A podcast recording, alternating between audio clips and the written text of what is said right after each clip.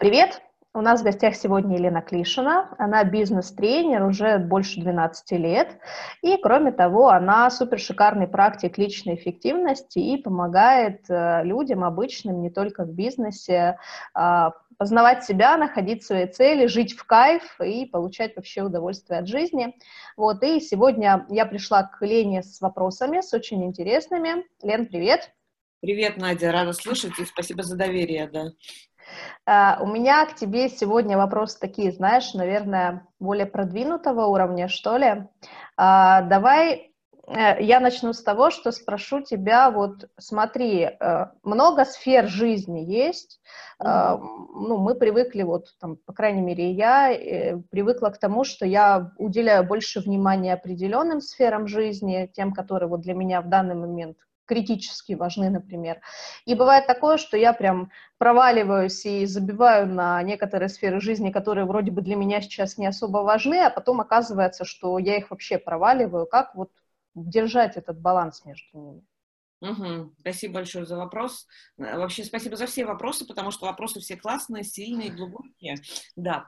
Про вопрос вот этот вот баланс, это же вообще сейчас такая, наверное, одна из тем актуальных последнего десятилетия с точки зрения именно как этот баланс распределять между сферами.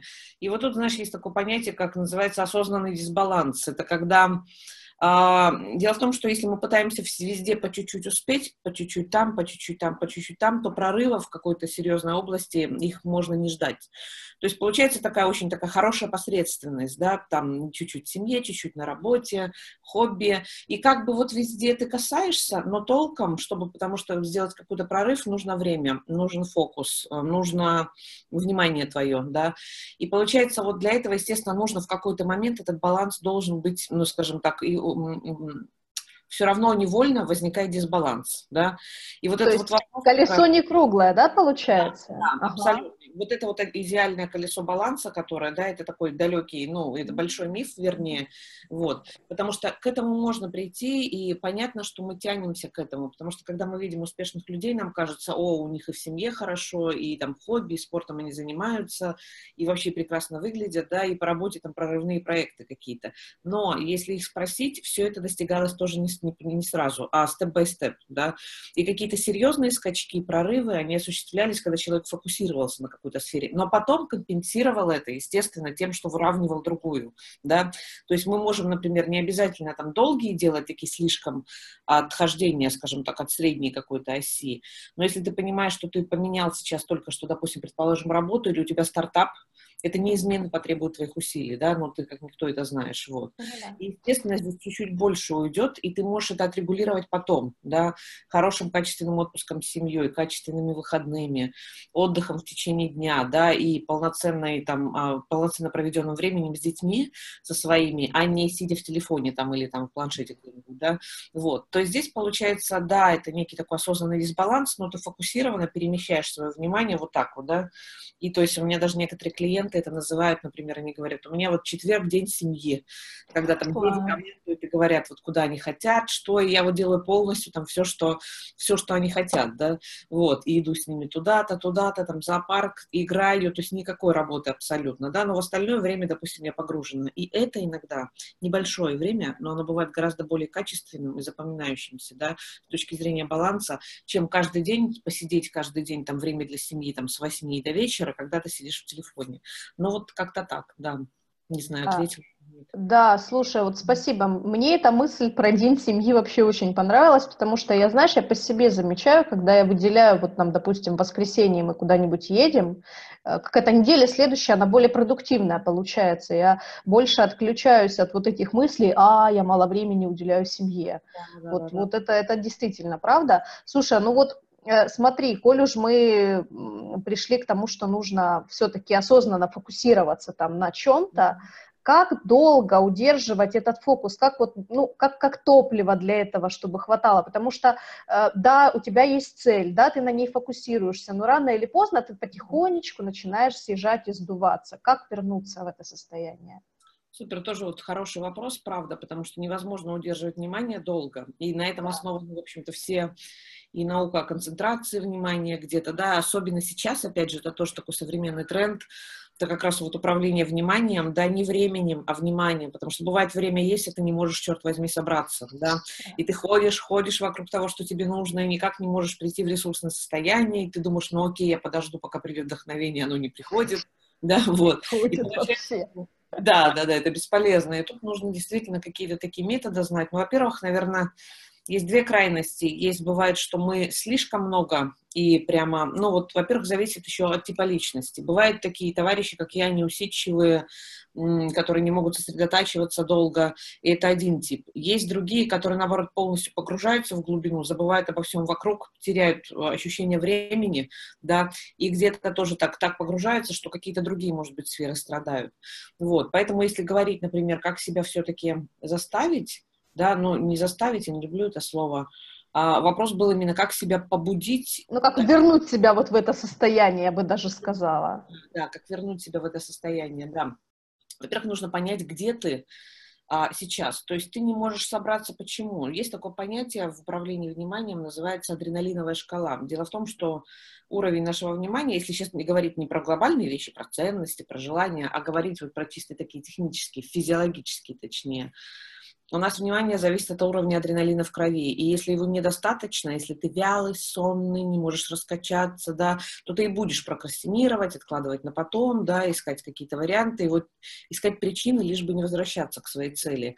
А бывает наоборот, когда у нас столько дел, задач, что мы мега возбуждены, и из-за вот этого вот такого раздрая, что задачи сыпятся, сыпятся, ты не знаешь, за что хвататься как-то, и это тоже мешает сосредотачиваться, да, и заниматься своим делом, которое тебе важно. И ты хватаешься за все, что сыпется, звоночки какие-то, может, сообщения, почта, да, но не можешь сесть за свое важное, главное дело твоего года, месяца, там, недели, да, вот. То есть понять, где ты на этой шкале, ты не раскачался или ты перевозбужден. Исходя из этого мы выбираем стратегию.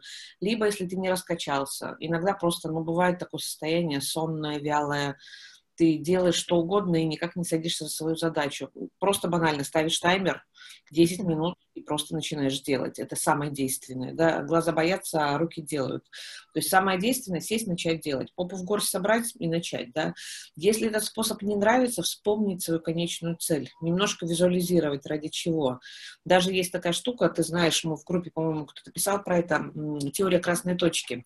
Берешь, наклеиваешь себе на лаптоп, там, я не знаю, или на телефон красную точку, и а, когда ты на нее смотришь, ты понимаешь, что, ага, главное это дело у меня неделя, например, это вот это вот, ну, проект, например, какой-то мой, да, и ты и задаешь себе вопрос, что я сейчас делаю, а что я сейчас не делаю. И, скорее всего, ты не делаешь это и думаешь, какой, черт возьми, фигню я занимаюсь, да? И ты начинаешь это делать. Просто банально вспомнить, да, зачем я здесь, и начать заниматься. Поэтому вот эти точки, на удивление, не работают. Я себе тоже наклеила, мне помогает.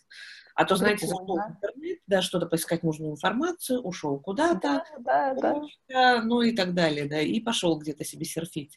Вот. Поэтому, то есть, а, возвращать постоянно себя к конечной цели, ради чего я это делаю. Это один из способов ментальной фокусировки. Ну и, конечно, если смотреть совсем глобально и уходить от технических вещей, это понимание, ну вот этот ответ на вопрос «зачем?», да, ради чего, почему мне важно сейчас этим заняться, и почему не так важно сидеть, перебирать почту или отвечать там на мессенджеры, а что за этим стоит, какие мои базовые ценности, для чего я вообще во все это ввязался, да, вот, uh-huh. вот какая большая моя цель, и вот это вот как раз, да, оно и будет самым большим драйвером. Это то, что будет толкать, это ваши ценности, что для вас важно. Потому что я хочу м, иметь другой там уровень жизни, да, потому что я больше не хочу жить так, как я живу, допустим. Потому что я хочу быть счастливым. Неважно, там у каждого из нас свои какие-то. Я хочу быть свободным, финансово, морально, всяко разно, да, вот. И когда ты опять себя связываешь со своей этой путеводной звездой, конечной целью, то сразу энергия начинает течь та, которая надо. Но мы забываем об этом, да, мы в рутине, рутина нас заедает, и мы, короче, состреваем, вот, и уже сбиваемся с фокуса. Ну, вот, вот,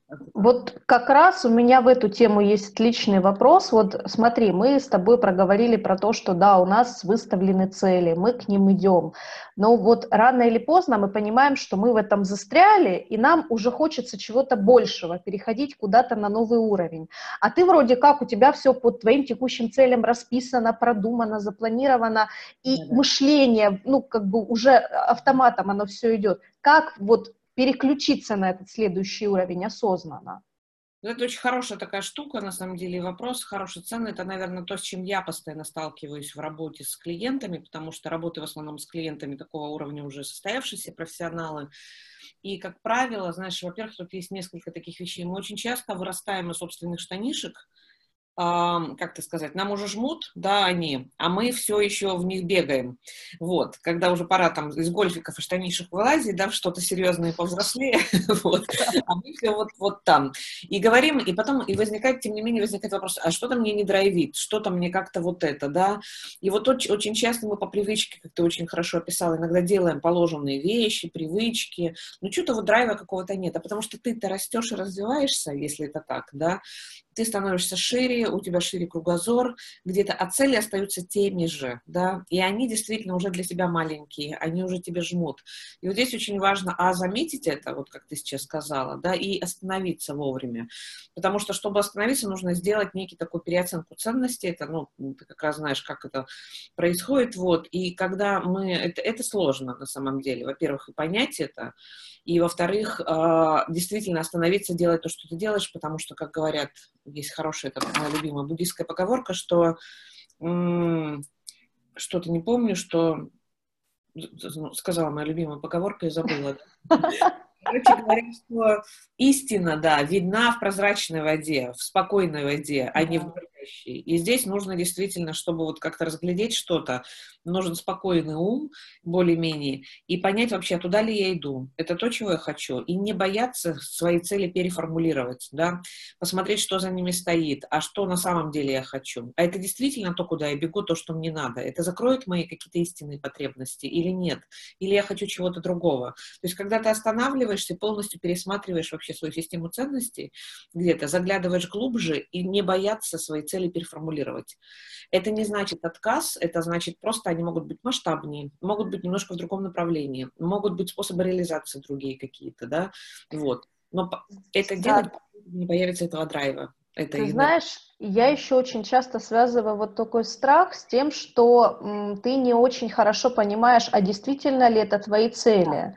То есть вот, ну, я часто сталкиваюсь и, ну, вот, и в своей жизни, сейчас уже как-то у меня проще с этим, я чет, четче вижу свои цели все-таки. Но я когда общаюсь вот там с фрилансерами, с бизнесом, э, я спрашиваю, какая у вас цель, мне начинают рассказывать, там, вот, мне нужно заработать много денег, я говорю, а для чего?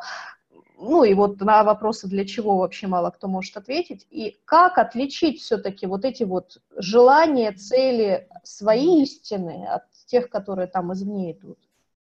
А, вот это тоже такой вопрос актуальный. Почему? Потому что мы живем в таком мире, когда такое обилие возможностей, и когда, в общем-то, эти возможности лежат на вытянутой руке, если сильно постараться где-то, да, и очень часто мы действительно начинаем гнаться за какими-то видимыми, иде... ну, не знаю, а, популярными идеалами для всех, да. так, не знаю, да, а, то, что вот транслируется нам в соцсетях, а, по телевизору и так далее и тому подобное.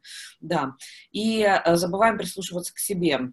А, поэтому вот здесь вот очень важно, наверное, опять же, вот этот вопрос, да, и понять свои истинные мотивы. И для меня всегда еще показатель а, знаешь, ну вот, например, там на курсах или с клиентами мы иногда, когда работаем с ценностями, мы определили, что мне важно, что мной движет, там, куда я иду. При этом, ну, я могу даже на своем примере рассказать. Например, если у меня одни из ключевых ценностей, долгое время очень была свобода, свобода выбирать, свобода самовыражения и так далее. При этом каждый день рождения мои друзья, да, собираются и начинают мне говорить, что почему до сих пор ты не взяла ипотеку, да, ты можешь давным-давно, ты могла бы себе такое уже там сделать, да, вот. Я, значит, накачиваюсь этим всем, потому что это мои друзья, это люди, которым я верю, вот, бегу в который раз уже, это было столько подходов там, да, значит, смотреть эти расчеты где-то, причем за просто ого-го, вот, ты начинаешь что-то делать, и в какой-то момент в последний я себе говорю, стоп, так вообще, вот куда ты бежишь и зачем тебе это надо? И когда элементарно даже вижу вот эти цифры уже какие-то или что-то, я вдруг понимаю, например, да, ну как это отразится на моей свободе, да, в свободе передвижения привыкла полгода не жить там, где, жить где-нибудь, где я люблю путешествовать, да, выбирать, а, свободе выбирать там какие-то активности, да, передвигаться и так далее и тому подобное. Как это отразится в принципе на твоем мироощущении, да, если ты в это пойдешь? И твоя ли это цель, или это цель твоих друзей, которым очень тоже хочется, чтобы ты тоже была, как, как они, да, в хорошем смысле, вот. Я, не надо меня, вашу секту, да. Вот. Я сейчас в данном случае не говорю, что это плохо-хорошо, это для меня просто, да, просто это не моя цель просто не моя. И если ты вовремя сразу, ну, как это, э, зерна от плевел отделяешь, сразу идет нужная энергия, и ты понимаешь, что тебе нужно. И вот здесь тоже очень важно а, наносные штуки убирать, часто они материально упираются в какие-то вещи, и задавать себе вопрос, а для чего я это хочу? Пусть это будет, я не знаю, квартира, независимость, финансовый доход, счастье, любовь, брак, там, неважно, да, а что за этим стоит, ради чего, да, и когда ты отвечаешь на этот вопрос истины, вылазит истинная ценность, чтобы почувствовать себя там защищенным, чтобы чувствовать себя в безопасности. И тогда ты задаешь себе вопрос, а как еще я могу эту безопасность получить? помимо того, что, допустим, работая там по 14 часов в сутки и так далее, предположим, да, вот, есть ли еще какие-то способы получить вот эту вот безопасность или нет? То есть э, всегда вот здесь вопрос как раз смотреть, а что, это называется цель за целью, что за твоей целью на самом деле стоит да. И есть такая даже техника, она используется в проектном менеджменте, в принципе, это пять почему, когда ты задаешь себе вопрос, а почему, а почему, а почему, а можно пять зачем себе задать. Зачем тебе это? Написал зачем, потом еще раз зачем, еще раз зачем. И так ты докапываешься до сути, а потом смотришь, а как я могу этого достичь другими способами, как вариант. Ну вот как-то так. Угу. Супер, спасибо тебе большое. Вот мне кажется, это очень ценно, потому что э, я ну, замечаю, что для многих поиск цели – это самое сложное. Всем кажется, что там вот, нужно там, заниматься долгосрочным планированием, потом краткосрочным, потом, а зачем это все? Вот, мне кажется, это самое важное. И я еще знаю, что замечаю, ну вот ты, ты знаешь, да, что там последние несколько месяцев я была в жутком вообще нересурсном состоянии, ты мне, спасибо, помогла его вернуть именно ты. Ну вот э, вопрос такой, если да, ты действительно э, ты в нересурсном состоянии, но тебе нужно собраться. Вот нужно. Что делать? То есть не, не, не вообще выйти из него, я понимаю, что это там не быстрый э, процесс, но вот тебе нужно вот именно сейчас собраться, куда-то это нересурсное состояние свое убрать подальше, и вот там эти два часа делать а потом опять прокрастинируй и там самокопайся, занимайся да. чем хочешь. Как? То есть мы сейчас не, не берем глобальные вещи про да. а конкретно здесь и сейчас. За да, вот здесь и сейчас, да. А, знаешь, я когда была в Гималаях и м, вспомнила сейчас как раз а, когда у нас было 11 дней, мы шли Шерпа, там, то есть втроем мы были я, Шерпа и носильщик еще, да, который там нес мой огромный чемодан, не чемодан, а этот рюкзак. Вот. И для меня это было достаточно сложно, потому что я не самый подготовленный человек, хотя я готовилась долго к этому полгода. Вот. И такое это серьезное для меня было испытание. И в какие-то моменты, когда было совершенно, то есть ты встаешь с утра, ты понимаешь, что ноги у тебя уже не идут, ты до этого там прошел кучу там этих подъемов, километров, и когда тебе говорят, мы идем вот туда, до той горы, и ты стоишь, тебе хочется плакать, там в истерике биться, да, то есть ты совершенно не в состоянии, ты не можешь двинуться даже, а тебе говорят, что там куда-то там идти, вот. Я вспоминаю, что просто вот который раз я там пронаблюдала этот цикл тоже, когда ты становишься, ты идешь за ним, за, он еще когда видел, когда мне очень тяжело, обычно любила впереди сама идти, там, ла-ла-ла, да, а так он обычно становился вперед, и когда мне было совсем тяжко, я просто тупо смотрела на его ботинки. И я помню вот этот вот шаг за шагом, я смотрела на его ботинки, шаг, шаг, шаг, шаг. И я просто делала шаг. Моей задачей было не дойти до той горы. Это, кстати, была ужасная мотивация, да, она сразу полностью все силы убивает. То есть я потом это тоже поняла. А моя задача была просто сделать шаг, да. Я любила еще там дойти до этого камушка, дойти до следующего камушка, да, вот, дойти до той елочки и так далее. И постепенно, постепенно у тебя появлялось состояние потока уже, когда ты уже вот в этот ритм вживался, и ты просто уже не замечал, как ты идешь. И когда ты доходил, тебе действительно вообще не верилось, что ты прошел вот такое расстояние, это было абсолютно нонсенсом с утра, а вечером ты смотрел, оглядываясь назад, откуда мы там пришли, да, это постоянное чудо. Потом мои клиенты, еще многие, кто марафонцы, да, кто и триатлеты иногда, они мне тоже сказали, что такая же штука есть, что когда ты едешь, там, говорит, какая-то еще и впереди девушка с красным рюкзачком или бежит, да, я постоянно бегу и говорю, красный рюкзачок, красный рюкзачок, красный рюкзачок. Обалдеть. Да, то есть некий такой фокус ближайший, да, и ты берешь и начинаешь это делать. А самая история, которая меня тоже поразила, наверное, это 300 лет, э, как раз после Гималаев, мне друг мой подкинул кино, э, называлось «Ну, касаясь пустоты». Короче, оно про двух англичан, ребят, которым по 26 лет отправились они покорять, они альпинисты, они отправились покорять какую-то вершину, забыла, то ли это Маттерхорн был, ну, короче, сложно, на которой еще не ходили, в принципе, ноги человека, очень сложный был склон, и они уже, когда забрались на такую высоту, где снег, пурга, да, где уже никто, если бы что-то с ними случилось, то это смерть однозначно. И именно это случилось, то есть один парень поломал ногу, да, и потом, соответственно, они привязаны же друг к другу, он, скажем так, попал в расщелину и не мог ничего сделать, и его друг вынужден был принять вот такой вот решение, то есть либо они погибли бы двое там, либо он вынужден был вот порезать этот трос, оставить своего друга там и спастись самому одному, да, и он принимает это решение. Там вообще такой фильм, как бы он документальный, но тем не менее. К чему это говорю? К тому, что а, парень, который в итоге потом понял, что он остался один там в этой расщелине, да, он, естественно, там, преодолевая истерики, внутренний какой-то вот этот ужас, сломанная нога, он понимает, что он погибнет, это однозначно, то есть вариантов никогда в истории не было альпинизма, чтобы человек спасался. И вот он, тем не менее, да, он потихоньку он умудряется выбраться из этой расщелины с поломанной ногой, он ходить не мог, он двигался. И когда он говорил, когда я выбрался и увидел, какие количество ледников, сколько мне километров придется проползти, это в принципе нереально было, да. Но тем не менее, я, говорит, перестала об этом думать и смотреть на эти ледники, на далекие какие-то горы. Я просто решил двигаться от камушка к камушку. И он, вот знаете, так вот по-пластунски как-то, да, то есть назад передвигаясь, потом сделала себе опору для ноги какую-то. И вот, вот это от камушка к камушку у меня засело в голове навсегда. И поэтому даже когда бывают сложные потери иногда у клиентов, когда кто-то теряет из близких, и они говорят, как жить, вообще невозможно, да. И у меня в голове всегда вот это встает от камушка к камушку. Просто продолжать делать, что-то делать, мыть посуду, ходить гулять, смотреть, и также с работой с наш сложный проект, да, просто делать маленькие вещи, технические, например, какие-то, да, что-то там делать, потом приходит это состояние потока, ты вот как-то уже, в, в, в, как сказать, инерция появляется, да, ты в дело вливаешься уже. Вот, вот, наверное, вот так. Это мои самые любимые методики. Супер, спасибо. Вот, ты сказала про Гималаи, а где твое место силы?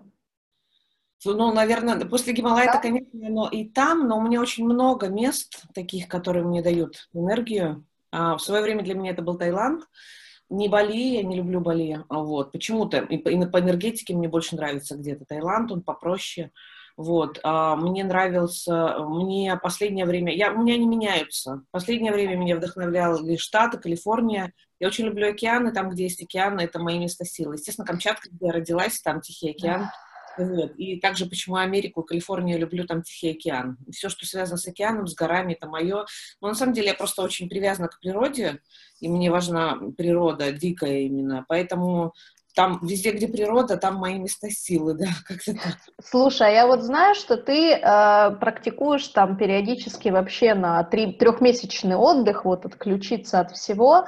Э, ну, я понимаю, что это связано с э, тем, чтобы искать тоже, ну вот баланс и какой-то комфортный темп жизни, да, наверное, потому что очень часто бывает так, что ты там сильно расслабился, вроде как уже не то и собраться не можешь, или бежишь куда-то как сайгак и понимаешь, что, блин, а куда я бегу? Вот как этот комфортный темп жизни для себя определить или поймать себя на том, что уже некомфортно, нужно что-то делать? Где этот рычаг? Да, вот тут, знаешь, на самом деле это, это поиск, во-первых, да, потому что вот даже вопрос, вот э, как найти свой комфортный смысл, да. его искать, да, а, потому что я, например, перед тем, как сейчас у меня действительно получается, что весной и осень я усиленно работаю, работаю в Москве, и там командировки какие-то, у меня очень насыщенный тренинг, там график и э, вип-группы и так далее, то есть я по шуму очень много, у меня практически, ну, время на себя очень мало. А лето и зима я потихонечку стараюсь куда-то уезжать, и, естественно, я все равно работаю с проектом только с Easy Steps, да, который мой онлайн. Да. Вот. Но, тем не менее, там ритмы уже другие. Я сбавляю обороты однозначно. Иначе я просто, ну, крякну, да, вот. Поэтому э, я к этому пришла не сразу, экспериментировала. Сначала это были маленькие короткие вылазки на выходные куда-то, и я думала, что можно быстро восстановиться. Потом я поняла, что меня скорее это убивает где-то, да, когда очень коротко, вот. Потом были разные варианты отдыха и на месте, это тоже можно. Я, в принципе, прекрасно могу никуда не уезжая, восстанавливаться здесь, но просто, скажем так, когда в Москве тебя находят клиенты, проекты и так далее, вот. И так ты физически, хоть удаленно, так сложно где-то отказать, но тем не менее. То есть, короче, это, это поиск, каждый раз просто пробовать. А давай я попробую такую модель, да, что я вот так вот работаю, так, например, три, если тем более у тебя, скажем так, вот а, группа, да, фрилансеры, а, там, у кого свои проекты. Здесь вообще у нас свобода действий, и можно посмотреть. Кто-то, кому-то важен хороший такой синхронный ритм, чтобы не выбиваться, как ты сказала как раз, да? Да, да. Будет прекрасно там каждый день, но по чуть-чуть мы делаем. Есть даже графики такие иногда, то есть я давала там как ударная полудневка, я так люблю работать. Когда ты полдня попахал, может, даже я люблю часа два-три, но так, чтобы, фух, вот, не знаю, сегодня в 6 утра встала и хорошенько проработала там до 10 да, там вот так вот плотно. Потом я чуть-чуть поспала, вот. Там у нас интервью. Да, а потом сейчас у меня будет э, следующий там деловой звонок, а потом у меня будет встреча с, но с клиентом, но она приятная. Я ее совместила с прогулкой по саду, чтобы как-то чуть-чуть и погулять. А потом уже будет мое время. То есть это те штуки, которые я про себя знаю, что мне важен ритм, и мне важен отдых э, и погружение. Отдых, погружение. Это я.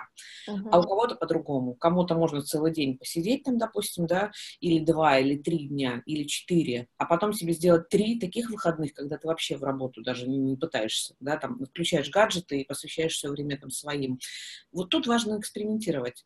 Пробовать, да, настраивать. И я вот, не знаю, но года четыре я точно исследовала свои вот эти ритмы, смотрела по возможностям и потом переходила больше туда, что мне больше нравится. Так вот я пришла к своим там весенне весенне-осенним сезоном, да, и зима, лето, э, оно не отдых, но оно совмещение, но оно с заниженными ритмами, да. Ну, то есть метод пробы ошибок наше все получается. Да, да, да.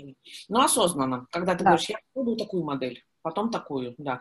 Иначе не поймешь. Тебе может очень, это знаешь, вот это, наверное, самая основная ошибка людей, которые работают в корпоративной среде, ребят, что думают, вот классно быть фрилансером, там выйдешь и все, да, и там а да. как только самоорганизация тоже должно быть, да, и вот тут как раз, когда не тобой управляет офис там где-то или расписание внешнее, когда ты сам должен это выстраивать, да, вот тут особенно нужно разные способы применять где-то, чтобы не быть с пути, да. Да, потому что есть риск скатиться либо в похоту постоянную, либо наоборот непонятно вообще куда улететь, да, тут я очень тебя понимаю, согласна.